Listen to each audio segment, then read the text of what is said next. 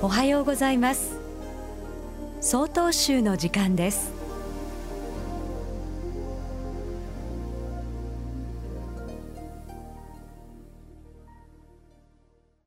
おはようございます。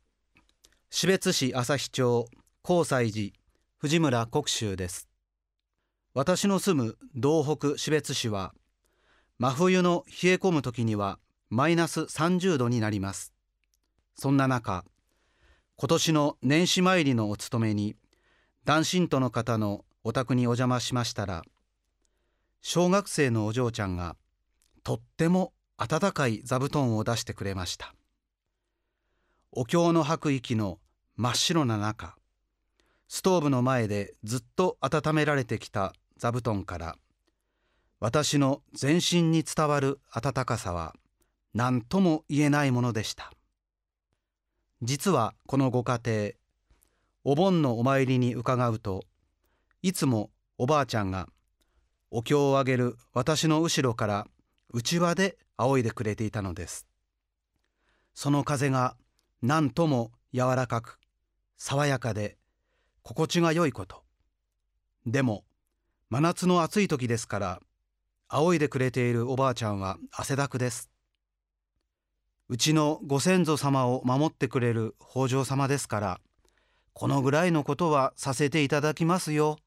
と言って盆参りにはうちは年始参りにはあったか座布団で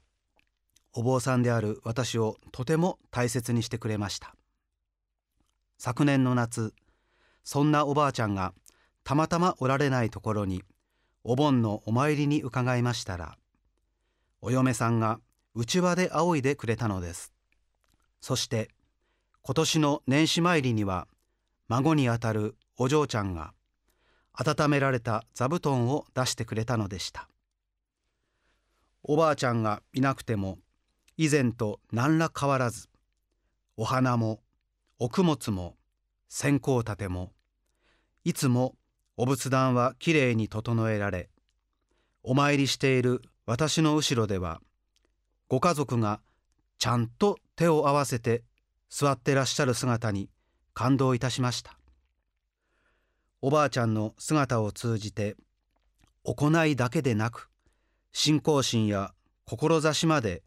しっかりと受け継がれて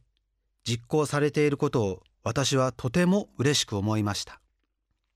命が軽んじられ信仰心が薄らいできている今の世の中。ご家庭で後ろ姿から代々伝わることの大切さを感じさせられました。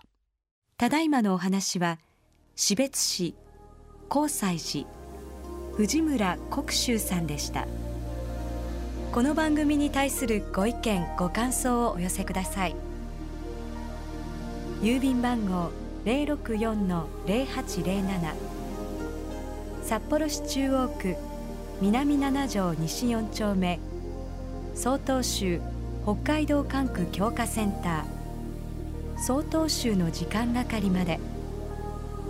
お便りお待ちしております。